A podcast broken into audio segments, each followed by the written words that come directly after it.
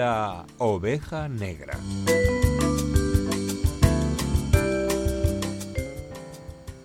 Pues lo primero que quiero decir es que estoy muy contento porque eh, cuando comenté en el grupo que iba a hablar de este tema, casi, to- perdón, casi todos lo conocíais. Y de eso es un poco de lo que vengo a hablar hoy, de cómo eh, eh, el, el- el programa RuPaul Drag Race, que ahora hablaremos de ello, ha hecho que el arte de- del drag se ponga en primera plana del mainstream y que la mayoría de la gente no sé si en el mundo, pero en lo que es Occidente, eh, sabe qué es el drag y conoce el programa de Drag Race, como vosotros los que estáis aquí, que me consta que, que lo conocíais. Pues bueno, el programa de RuPaul Drag Race, que es el, el- el nombre original, surgió, como no, eh, en Estados Unidos. Y es un programa de telerrealidad, es una mezcla entre telerrealidad y competición en el que eh, concursan drag queens eh, con el objetivo de convertirse en la próxima superestrella drag, en este caso de Estados Unidos. ¿Quién lleva este programa y quién es la superestrella drag por excelencia? RuPaul, que es una drag queen estadounidense eh, bastante famosa y con bastante proyección internacional desde los 80 a los 90, que a día de hoy es una eminencia, por así decirlo, dentro del drag y, que lleva muchos años en el drag. Y entonces es ella la que tiene el poder o la potestad de decidir quién es, al menos en Estados Unidos, ahora hablaremos de, de franquicias y demás, eh, quién es la próxima superestrella drag. Entonces, vamos a explicar un poquito cómo es la dinámica de este tema eh, para la gente que, mm, que no lo conozca. De los que estáis aquí, aparte de, escuchar so- sobre el programa, ¿habéis visto algún episodio alguna vez? Sí. Yo he visto, pero eh, mm, fragmentos cortos. No he visto nunca el, eh, un episodio entero. Igual, fragmentos cortos. Gigi. Yo la verdad que sí que bastante. Em, de la serie de Estados Unidos, las primeras temporadas no, porque no estaban en Netflix, pero a partir de, no sé si era la cuarta, la quinta o algo así, 5, 6, 7, 8, 9, 10, 11. Yo me he visto las 15, hay 15. Es que ahora sí. mismo. Pues bueno, eh, eh, explica tú si quieres un poco de qué va. Así rápido. Eh, pues básicamente, que por cierto, eh, no sé si a lo mejor hay gente que no sabe lo que es el drag. Algunos de nuestros oyentes. Tienes Si, razón. si tienes Lo he dado muy por 30 hecho, ¿no? segundos en el Sí, que sí. para clarificar. Si hay algún profano que no te sepa lo que, es, lo que es el fenómeno drag, por favor, Enrique, ilústralos. Es muy amplio, pero el drag viene básicamente de eh, mm, principalmente hombres o artistas que se visten con un- una apariencia femenina para llevar a cabo un show de cualquier índole, es decir, una actuación musical, una, una actuación de baile, una actuación humorística. Es, es decir, viene o, o se supone que viene de, del teatro inglés de, de Shakespeare y que significaba eh, dress as a girl, drag. Porque eh, en el teatro de, no sé si edad media, edad moderna, Desde sí. la antigüedad. desde hasta la antigüedad, ayer. Mm, las mujeres no podían actuar. Entonces, lo- los papeles femeninos los lle- lo, lo llevaban a cabo hombres, que eran drags. Pero eso ahora ha evolucionado muchísimo y ahora pues hablaremos un poco de eso. Pero básicamente es eso. Mm. Es literalmente un arte, o sea, la cantidad de trabajo que va a los vestidos, la personalidad, porque al final lo que te acaba enganchando un poco es eso, ¿no? Claro, tiene Plan- que crearte un, un personaje, al fin y al cabo. Exacto, eh, todo, todo en general, o sea, son unos artistas. A mí Sí. me encanta. Veo que eres muy fan. Pues eso, eh, el programa de Drag Race, básicamente eh, eh, lo que hay es un, un Maxi Challenge, se le llama, en el que las reinas cada semana, las reinas, las drag queens, hay muchas formas de llamarlas. Suelen que decir en inglés queens y reinas en, en- en España. Eh, mm, tienen que hacer un reto de, de índole artística, es decir, a lo mejor una semana hay un reto de baile, otra semana hay un reto de costura, porque eh, el drag está muy relacionado con lo que el- el- el- la vestimenta, la apariencia física, el maquillaje. eh, Entonces se les requiere que tengan mínimas nociones de, de coser y, y- y de moda.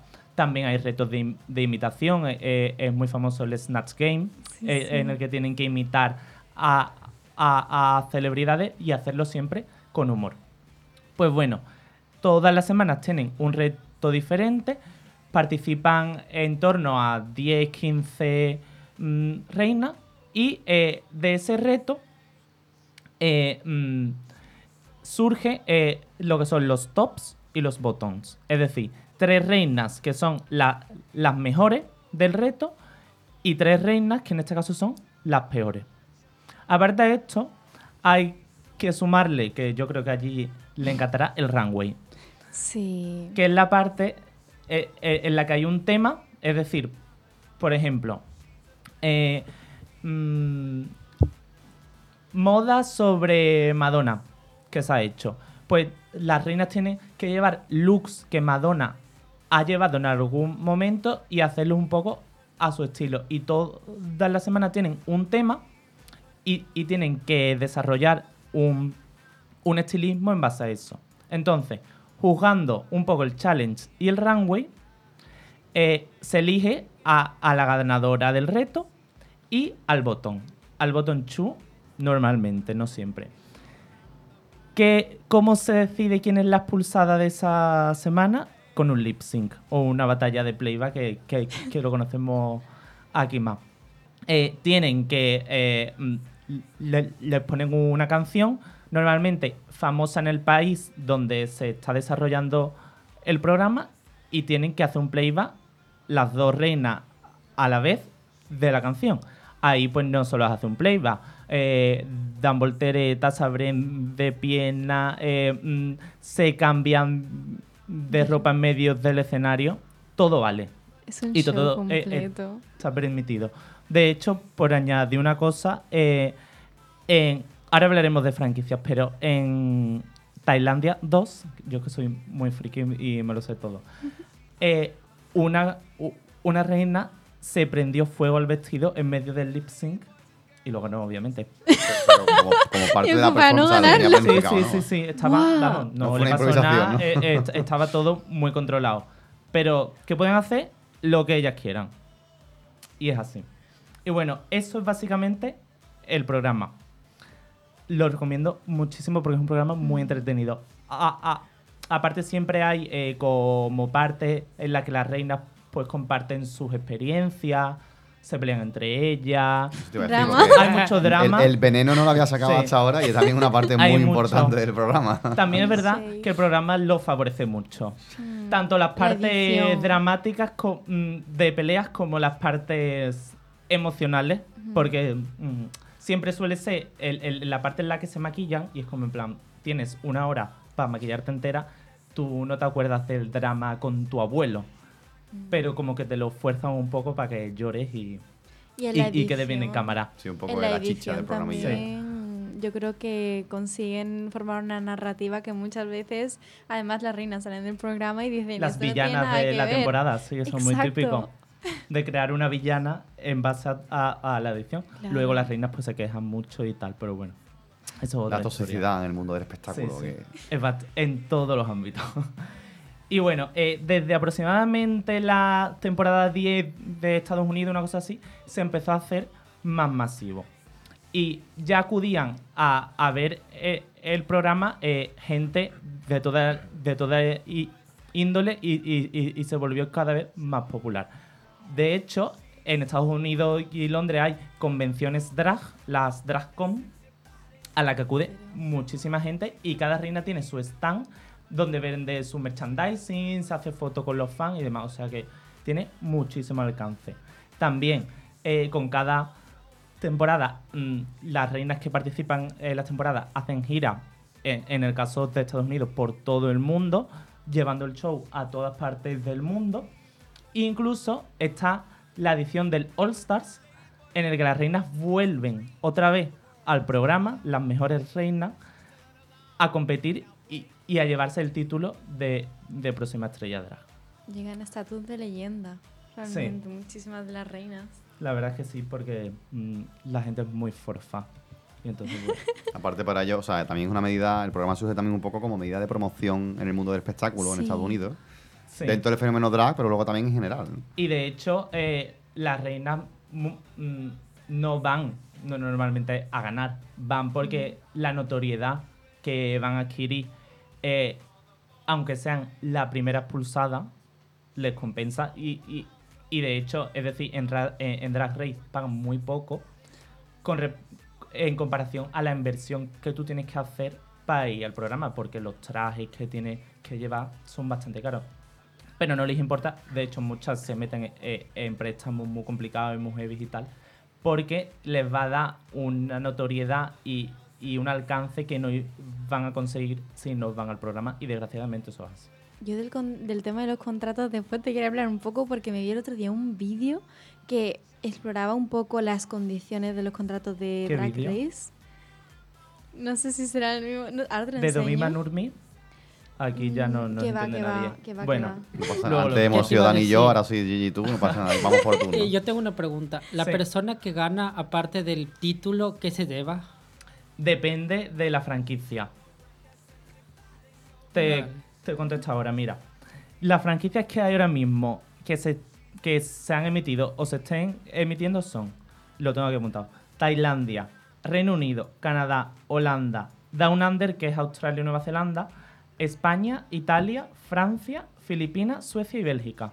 Eso ahora mismo ha habido una temporada al menos en todos esos países. Y eh, hay ya acuerdos para hacerla en Brasil, México y Alemania. Todos del, del formato de RuPaul, Drag ¿no? Es decir, que le vende el programa y, y- y el formato a, a cadenas de, de los países. Eso. Pues bueno, eh, en Estados Unidos a- ahora mismo están dando a la ganadora 200.000 euros.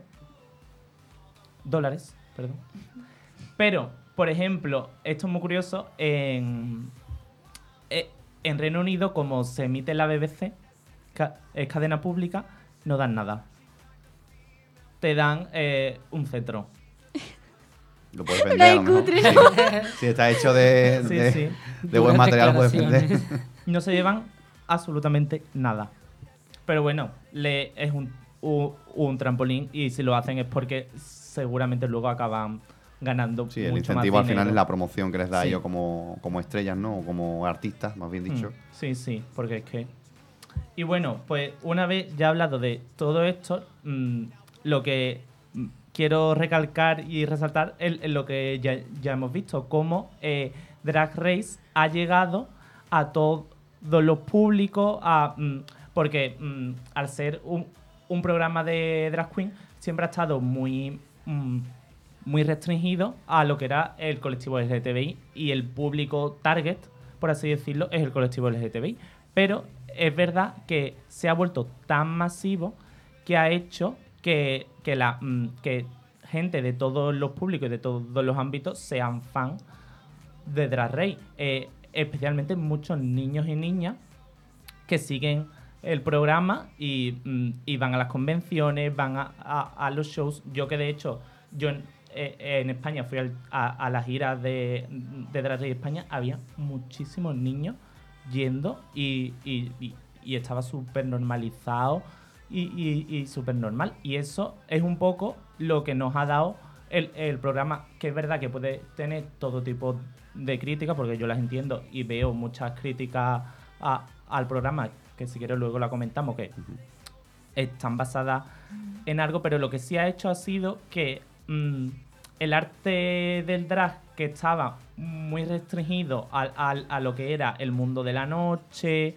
eh, las discotecas, eh, drogas, alcohol y tal, ha, ha evolucionado a, mm, y, y- y ha ido a otros ámbitos artísticos y a, y a día de hoy la- las drags eh, tienen un valor como artista que no tenían antes. Y yo creo que eso es, eh, bueno, no lo creo, es gracias No, al programa de Drag Race porque le ha dado como un sitio lo que es el mainstream. Es decir, eh, Drag Queen ha, ha habido siempre en la tele en los 80, Sí. los 90, pero siempre han sido como un chiste, alguien de quien reírse. Ahora y- se ha por fin visualizado de una forma natural. Claro, y, Más y allá se le ha dado un, un nivel de arte, es decir, es otro tipo de arte como puede ser eh, un, un cantante, un, un bailarín o, o- o cualquier tipo de arte. Sí, Y ya, no es algo sordido underground, ya es un Claro. arte más, ¿no? ha salido del underground y, y de hecho una cosa que es muy curiosa, también le ha dado eh, mm, más notoriedad incluso a las reinas que no participan dentro del programa. Porque si cada vez hay más shows en, en, mm, en- en los teatros, en bares, en, en, en, mm, en verbenas incluso, mm, están en, en todos sitios. Eso no solo beneficia a las drag queens que van a, a Drag Race, beneficia también a las drag queens que, eh, que no participan, pero que indirectamente se están beneficiando de ello. Por ejemplo, em, eh, en Madrid a lo mejor es más normal, pero y en Estados Unidos, siempre que se emite el programa, en los bares típicamente de ambiente, se hace eh, un visionado y, y allí actúan drags que no tienen por qué ser de Drag Race. Es- eso hace que estén pues trabajando más y participando de espacios que antes no participaban. O sea, alimenta el propio fenómeno simplemente por, por la existencia Sí. del programa como referente, ¿no? Sí, eh, exactamente. Ahora mismo eh, es un fenómeno, está en el mainstream. No sabemos lo que va a pasar a lo mejor en cinco años. A lo mejor en cinco años vuelve al underground. Pero a día de hoy le ha dado una notoriedad que antes no tenía y, y- y les ha dado, yo creo que sobre todo, en mi- en mi opinión, mucha dignidad al mundo del, del, del travestismo y de las drag queens y demás. Y yo creo que es muy importante. De hecho, aquí en Sevilla, la Holiday desde enero está trayendo drags y tienes entrada gratis hasta las 12 y gracias a eso que un amigo vino a Sevilla tal y me, y me llevó a la Holiday y es ir a ver y son unos shows espectaculares tanto de las drag que vienen de Drag Race como de las que no, de las que son locales, es una cosa que es una barbaridad la locura de espectáculos que se montan. Sí, además la Holiday lleva haciendo espectáculos de drag Sí. desde que, bueno, desde que está la Holiday en Sevilla. Pero es verdad que ahora Es cuando eh, tiene más- lo hacen más semanalmente. mm, lleva a lo mejor un cartel con, sin exagerarte, 10 drags por semana, que Sí. eso antes Sí. era impensable. Mm. Y yo y cada vez surgen más nuevos artistas drag, y que les también están es muy importante. muy bien en la y les Holiday. pagan mejor, que también eso es otro tema. A mí también me gustaría recalcar en eh, el Salón Manga de Jerez, mucho antes de que tuviésemos el Drag Race España e incluso el RuPaul's Drag Race y tal, eh, J. Carajota trabajaba de, de presentadora en el Salón Manga de, de Jerez. Yo la, mm, la Para quien no la conocí, conozca, ha sí. sido eh, concursante de Drag Race Sí. España 2. que yo la conocí precisamente ahí y eh, conocí también en el Salón de Jerez a Peter Princesa Arcoiris, que es eh, el niño drag más pequeño de España que se convirtió en, en drag queen Mm. con solo 10 años. Que, o sea, tú le ves caminar, es un niño, o sea, pequeñito y tal, y le ves con a lo mejor unos tacones de 20 centímetros que digo, yo no soy capaz de caminar con eso, yo no sé cómo tú puedes, pero es que es un arte. Es que Es importante resaltar también que aunque está generalmente asociado eh, al, al mundo LGTBI, técnicamente no tiene por qué, en el sentido de que tú puedes ser Sí. una mujer o hombre hetero y puedes ejercer de drag queen, porque al final los es una, años- o sea, es una hacer drag. performance, es algo artístico Sí. realmente, con lo cual... En los últimos años se han dado muchos casos de mujeres que hacen el show de drag queen siendo mujeres. Sí, sí, en sí. plan, no tienen Mujeres que... cis, sí, Claro, Sí, sí, o claro. sí. mujeres trans, vamos. Sí, sí. De hecho, eh, con eso quería yo acabar mm, y gracias porque es que mm, es verdad que mm, el drag ha evolucionado mucho y ya no son hombres que se visten de mujeres. Que es verdad que hay como una corriente que ataca mucho al drag por ese aspecto cuando a día de hoy, en el pasado es verdad que sí, no es la realidad. Es decir, todo el mundo puede hacer drag y se ve en, en los programas de Drag Race. Eh, hay mujeres cis que hacen drag. mm, De hecho, en, en Drag Race España ahora mismo hay una mujer cis que hace drag que se llama Clover Beach. Mm, mujeres trans hay muchísimas, pero es que de incluso hombres trans, que eso es una cosa que choca mucho. Que eh, en, en RuPaul hubo un, un drag que, que era trans, un hombre trans que se llamaba Gottmik, si no recuerdo mal. Y, eh, mm, y es totalmente válido. Y de hecho, que esto ya es como mm, más increíble, pero me parece totalmente sano y positivo, incluso hombres heteros que hacen drag. Buah, al que. al de la Yo propongo, yo propongo, Race, mm, Que un hagamos montón un de día drag. efectivamente, que en toda una, una amalgama se haga una, un certamen de drag secundario. y nos movemos unos cuantos de todo tipo y, y lo disfrutemos y le demos Claro, visibilidad también sí. A este tipo de arte. Aparte, para el, para el tema del género, por ejemplo, hay mucha mucha gente que ha dicho que le, le ha ayudado a, A descubrir su, pro- su, Claro, su identidad, su. O a perder el miedo, digamos, a aceptar. ¿no? Exactamente. Pero que no solo se tienen que disfrazar de mujer, aunque está muy mal dicho. Mm, eh, El drag a día de hoy es exagerar una identidad. Puede ser un hombre, una mujer, puedes exagerar una identidad animal, incluso si quieres. O sea que es muy amplio y todo el mundo lo puede hacer y todo el mundo lo puede llevar a, a su propio terreno. Pues nada, muchas gracias por visibilizar eh, el fenómeno drag también con tu sección, Enrique. A vosotros. Apoyo total a este fenómeno. Yo, en fin, mando un saludo a Cristina, que es mi pareja, que es con quien también, a través de quien conocí a Dani, como comentaba antes. Eh, y la menciono ahora porque si yo he visto alguna temporada de Drag Race ha sido porque ella se ha bebido todas las temporadas y spin-offs eh, hace no mucho y, y pues nada, y la verdad que es un fenómeno genial, engancha, es puro arte, porque es puro arte, desde lo que ha comentado Enrique, ¿no? la confección de los vestidos, los espectáculos, las actuaciones, todo. Y, y bueno, desde aquí yo voy a, voy a hablar, Jesús, no, voy a hablar con Jesús para que hagamos una- un certamen drag en Túa, a ver si cae en algún momento. Batalla de lip sync. Batalla de lip sync.